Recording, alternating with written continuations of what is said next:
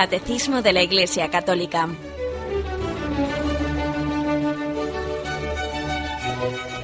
Un programa dirigido por Monseñor José Ignacio Munilla, obispo de San Sebastián.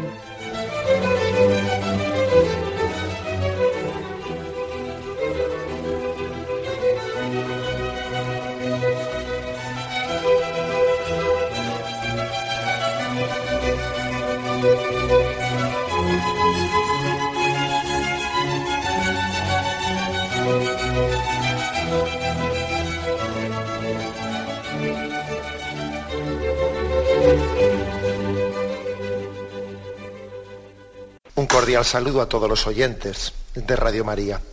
Un día más, con la gracia del Señor, proseguimos el comentario del Catecismo de nuestra Madre la Iglesia. Dentro del apartado referente al sacramento de la Eucaristía, nos habíamos quedado en el punto 1376. Para encuadrarnos, para situarnos, os recuerdo que estamos en la tercera parte de la explicitación de lo que es la Eucaristía. Primero hablamos de ella como acción de gracias y alabanza al Padre, después como memorial del sacrificio de Cristo y ahora lo estamos haciendo como presencia de Cristo por el poder del Espíritu.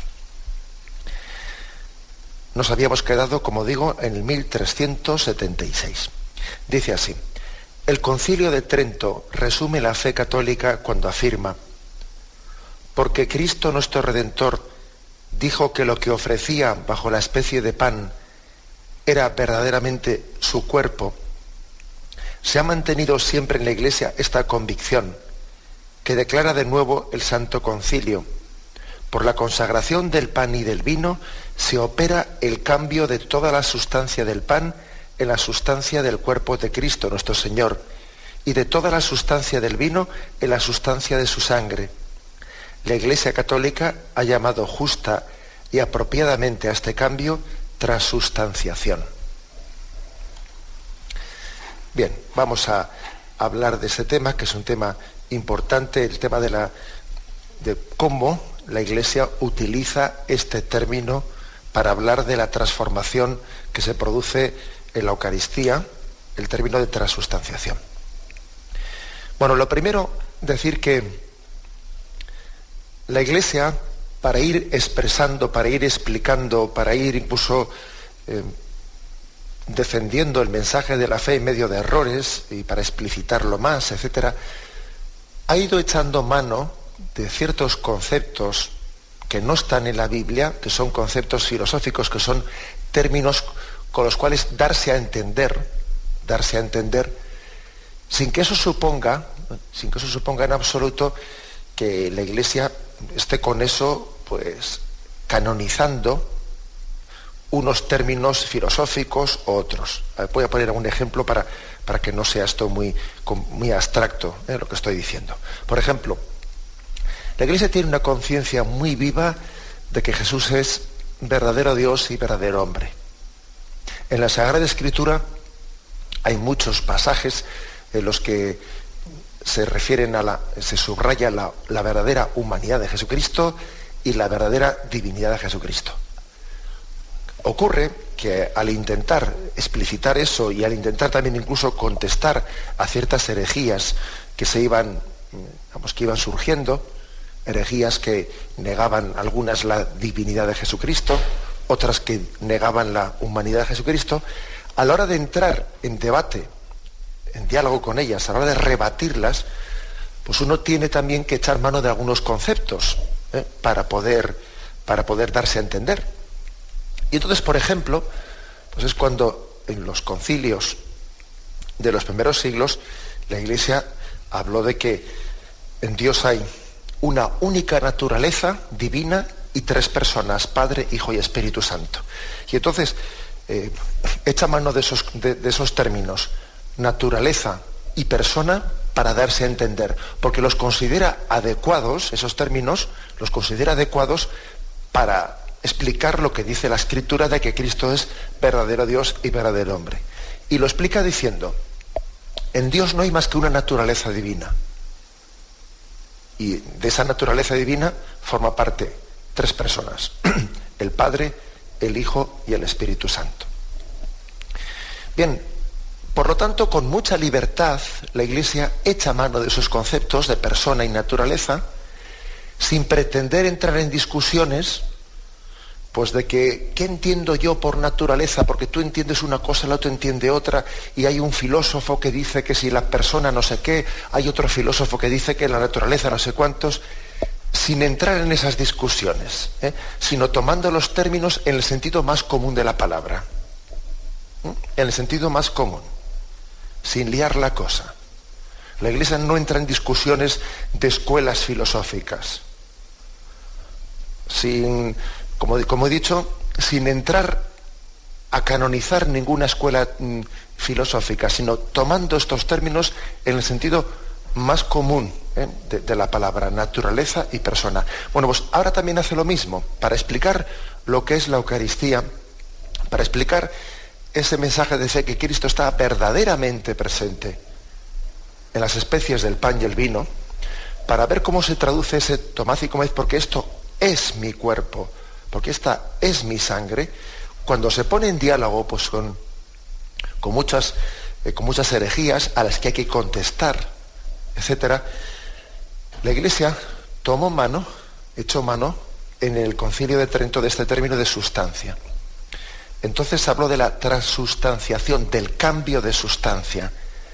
En el momento de la consagración se produce un cambio de sustancia.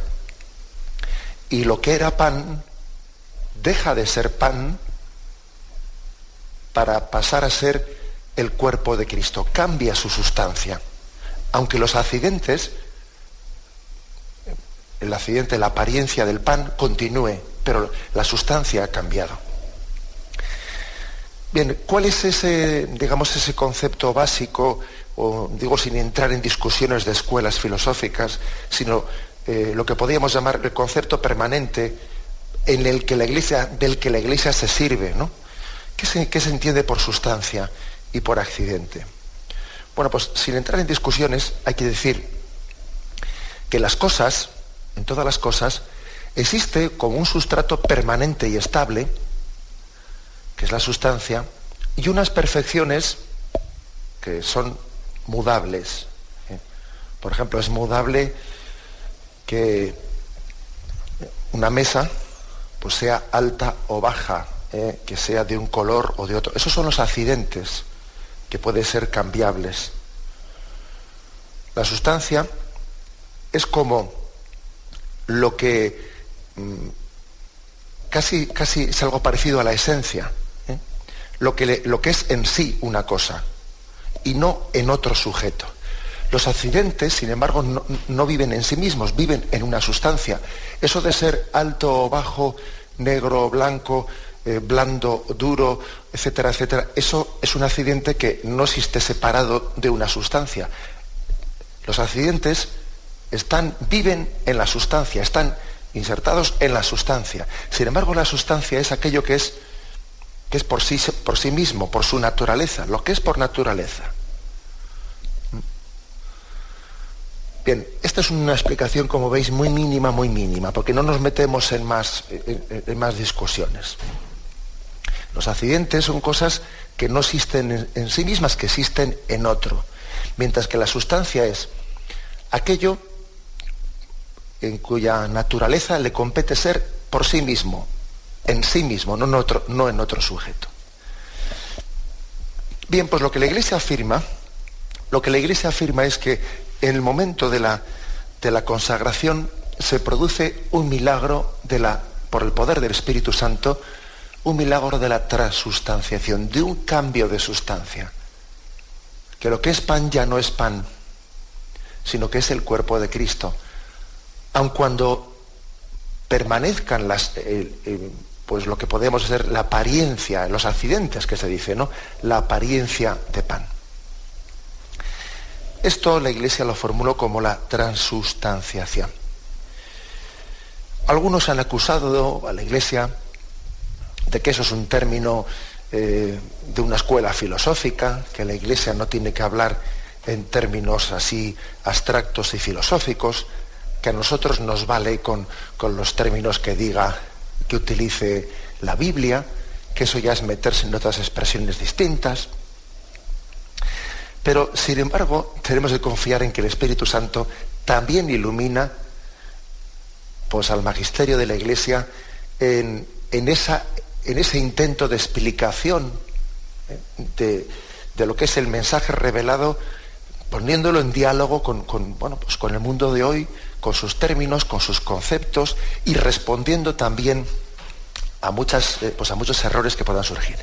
Fijaros, por ejemplo, para que veamos hasta qué punto es necesario este, este término de transustanciación y, que, y para que veamos que esto no, no es cosa de la, eh, de la Edad Media, eh, ahí yo que sé que el concilio de Trento se les ocurrió meterse en términos complicados, para que veamos que esto tiene mucha actualidad y, y es muy importante también entender y mantener el término de transustanciación.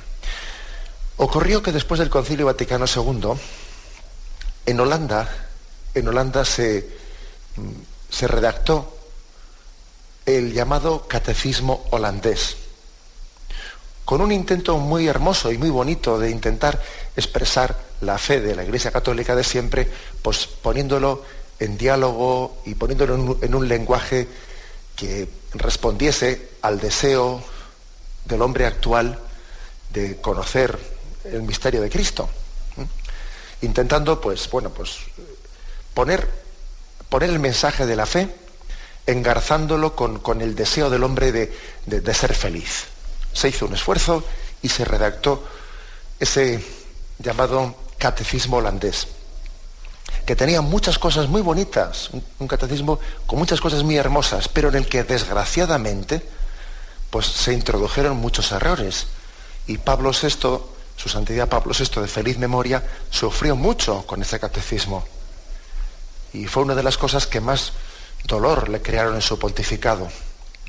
Y él tuvo que desautorizar más de una vez a la comisión redactora de ese catecismo holandés y exigir que se introdujesen pues todas las todas las correcciones ¿no?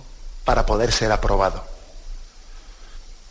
Bueno, pues fijaros, una de, de, las, de las cuestiones en las que más se lucharon fueron las siguientes.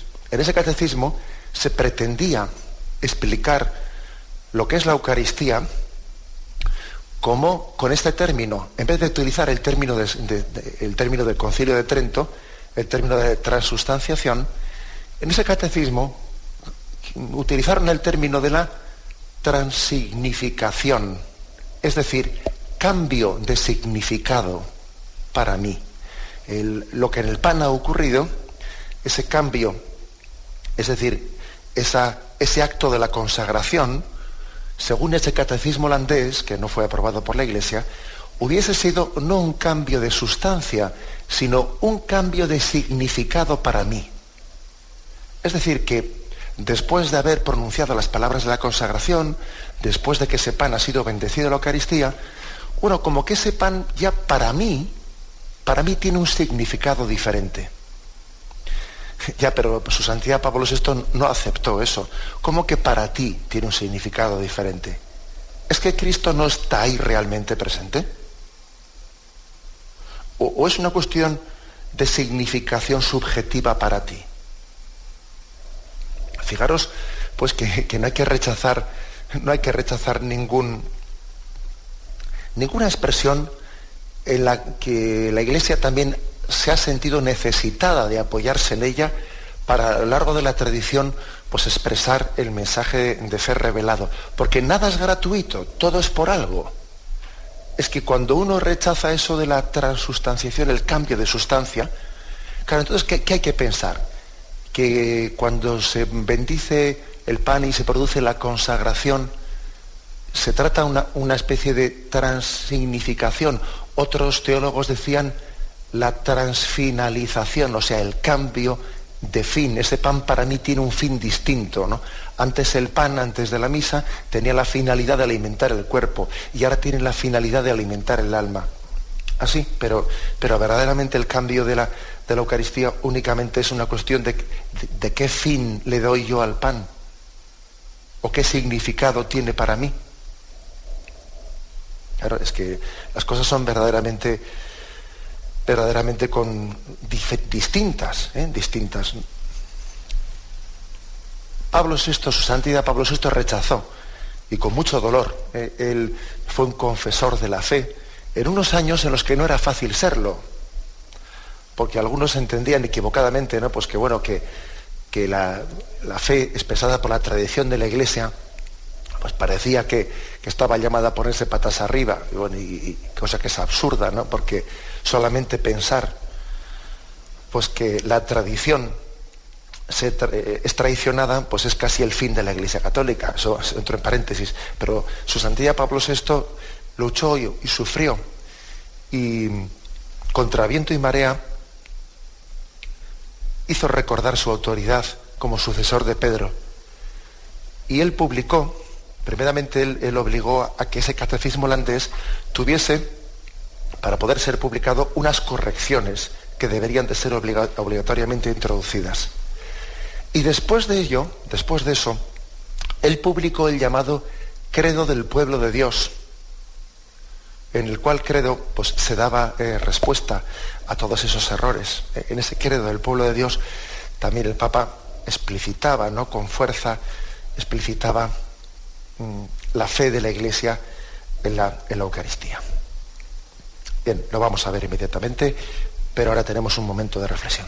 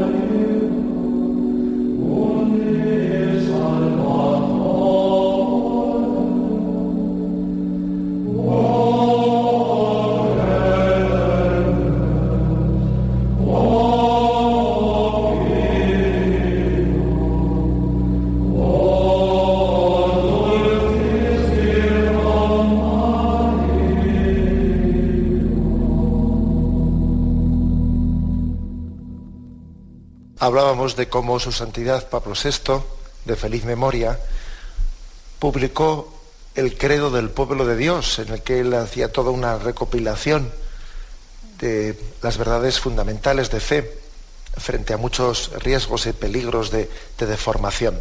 Bien, pues en ese credo del pueblo de Dios, el punto referente a este, a este aspecto que estamos hoy explicando, ¿no? de la transustanciación, pues lo explicaba así decía él, creemos que del mismo modo que el pan y el vino consagrados por el Señor en la última cena se convirtieron en su cuerpo y en su sangre, que iban a ser ofrecidos por nosotros en la cruz, así también el pan y el vino consagrados por el sacerdote se convierten en el cuerpo y en la sangre de Cristo glorioso y reinante en el cielo. Y creemos que la misteriosa presencia del Señor, bajo la que sigue apareciendo a nuestros sentidos igual que antes, es una presencia verdadera, real y sustancial. Cristo no puede estar así presente en este sacramento más que por la conversión de la realidad misma del pan en su cuerpo y por la conversión de la realidad misma del vino en su sangre, quedando solamente inmutadas las propiedades del pan y del vino, percibidas por nuestros sentidos. Este cambio misterioso es llamado por la Iglesia de una manera muy apropiada transustanciación, es decir, cambio de sustancia. Toda explicación teológica que intente buscar alguna inteligencia de este misterio para estar de acuerdo con la fe católica debe mantener que la realidad misma, independientemente de nuestro espíritu, es decir, de lo que a mí me parezca, de lo que yo perciba, independientemente de nuestro espíritu, el pan y el vino han dejado de existir después de la consagración.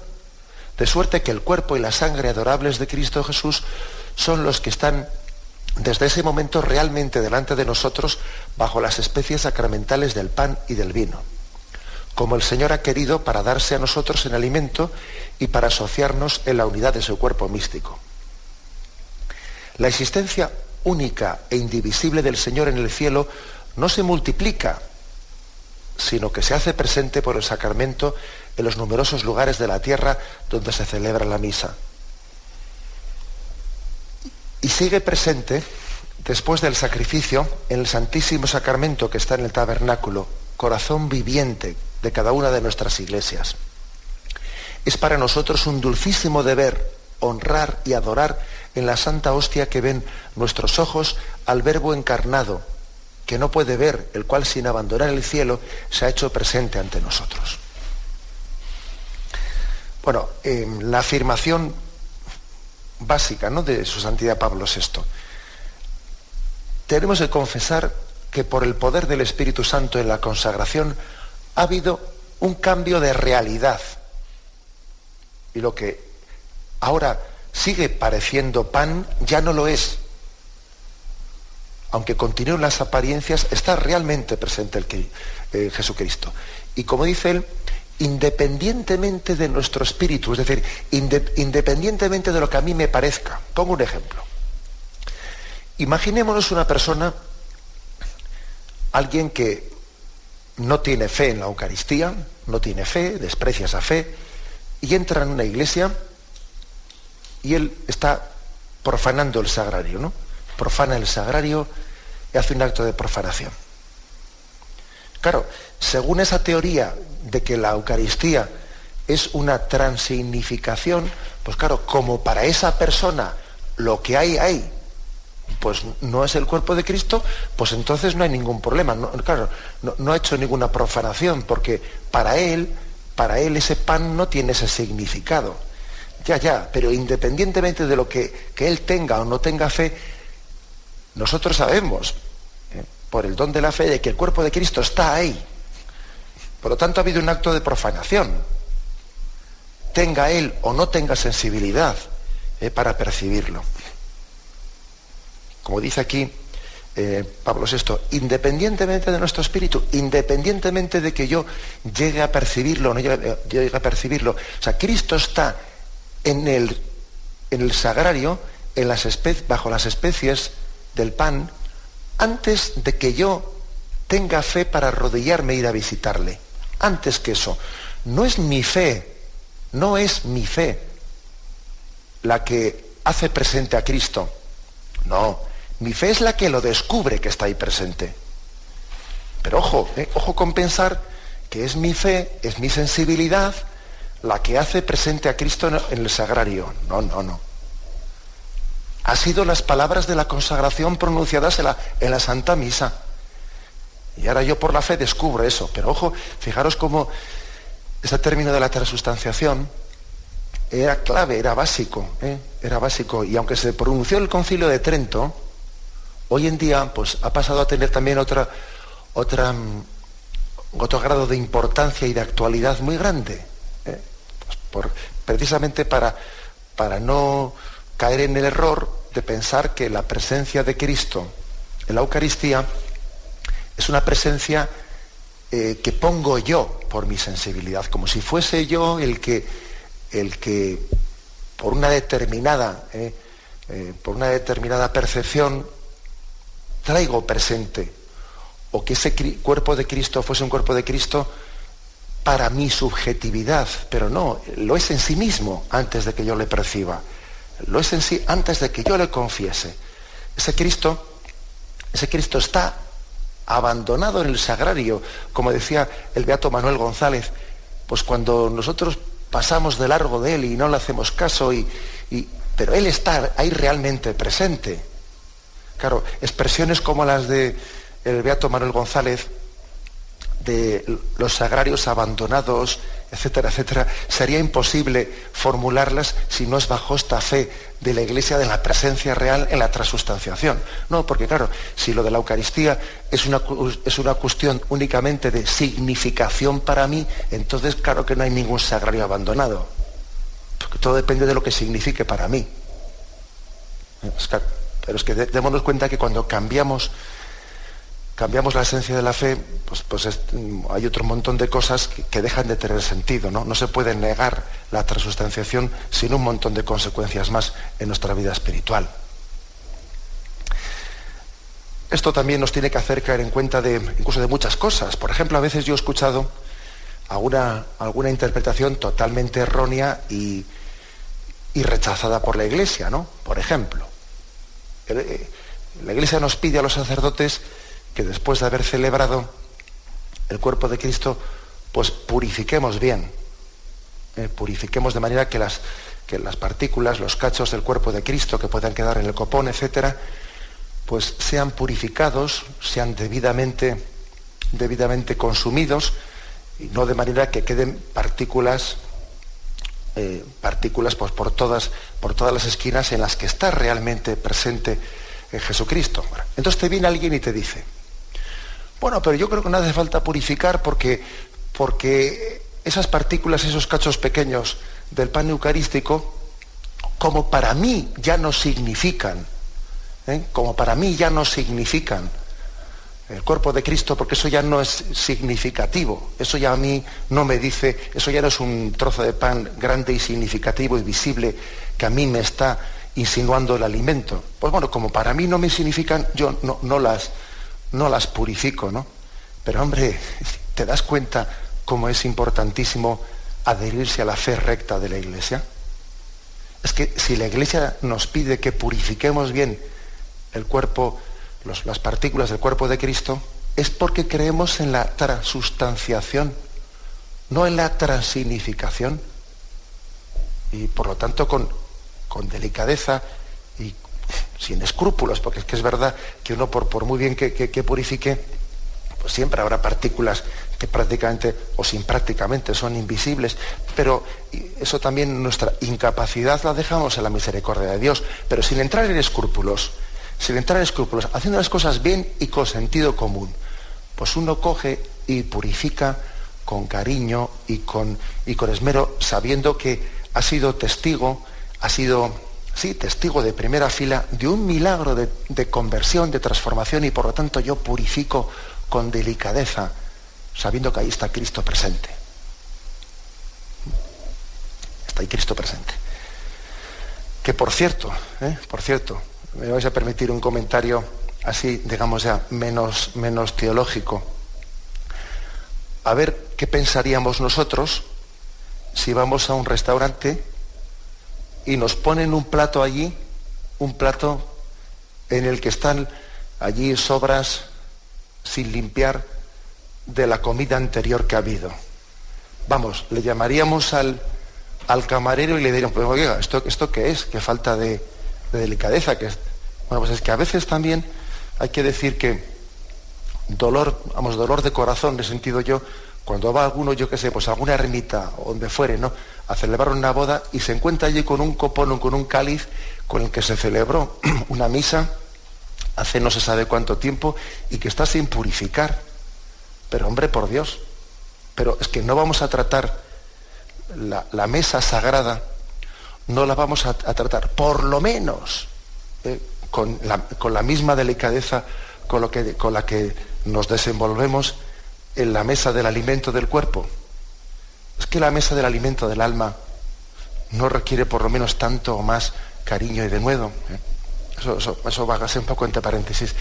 Para, que, para instarnos, para, para sí, hacernos que sean también estas palabras un acicate de que los sacerdotes, los diáconos, etcétera, seamos cuidadosos en el, eh, en el, ejercicio de la purificación después de las partículas, después de haber realizado o de haber consumido el sacrificio eucarístico, la purificación del cáliz, la purificación de la patena, de los copones, etcétera. Bien, daros cuenta pues que aquí no hay ninguna palabra gratuita, que si la Iglesia habla de transustanciación es que es por algo. Es por algo. Bien, vamos a hacer un momento de reflexión y continuamos con el siguiente punto.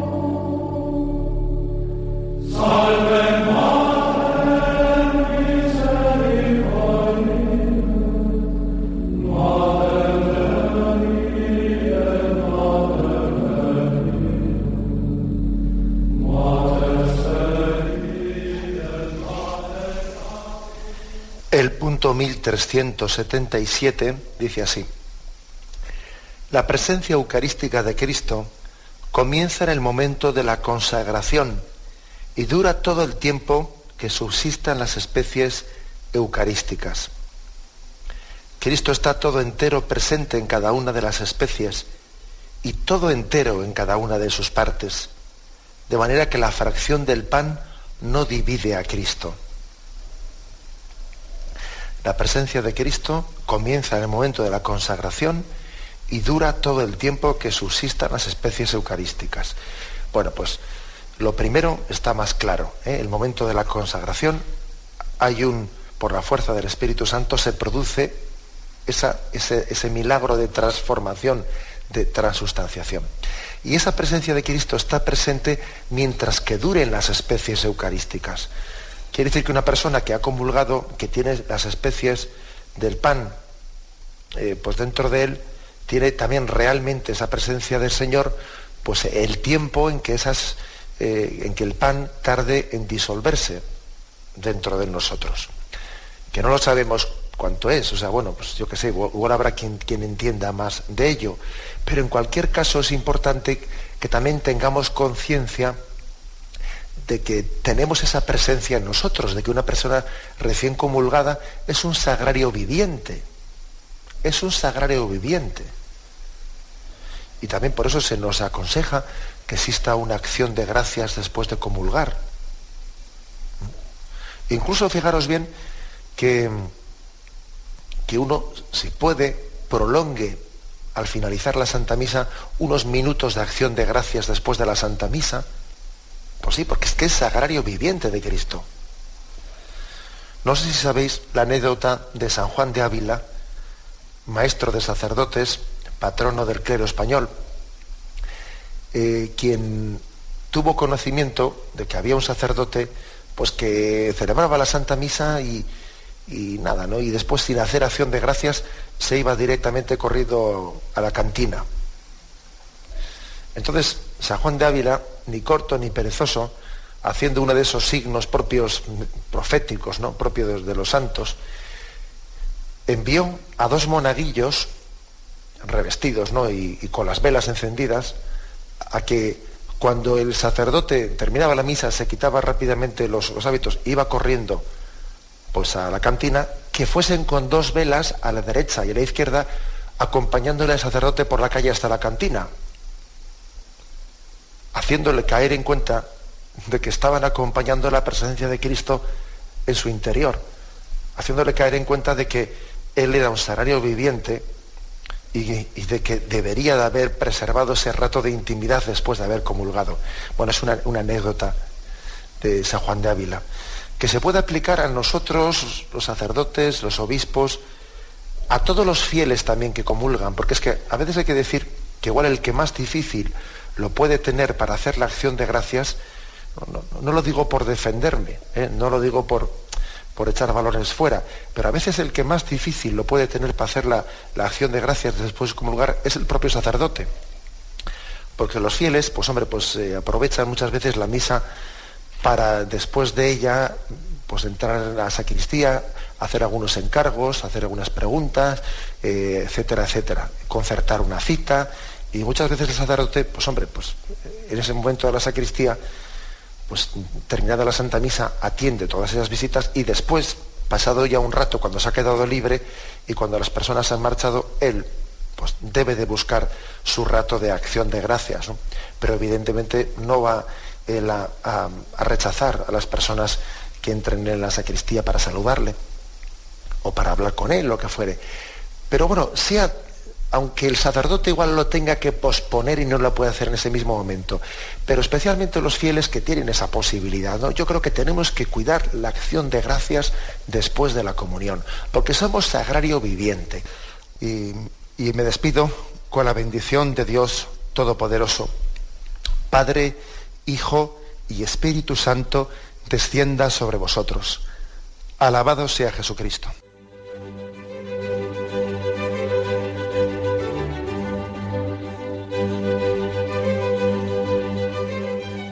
Finaliza el Catecismo de la Iglesia Católica, un programa dirigido por Monseñor José Ignacio Munilla, obispo de San Sebastián.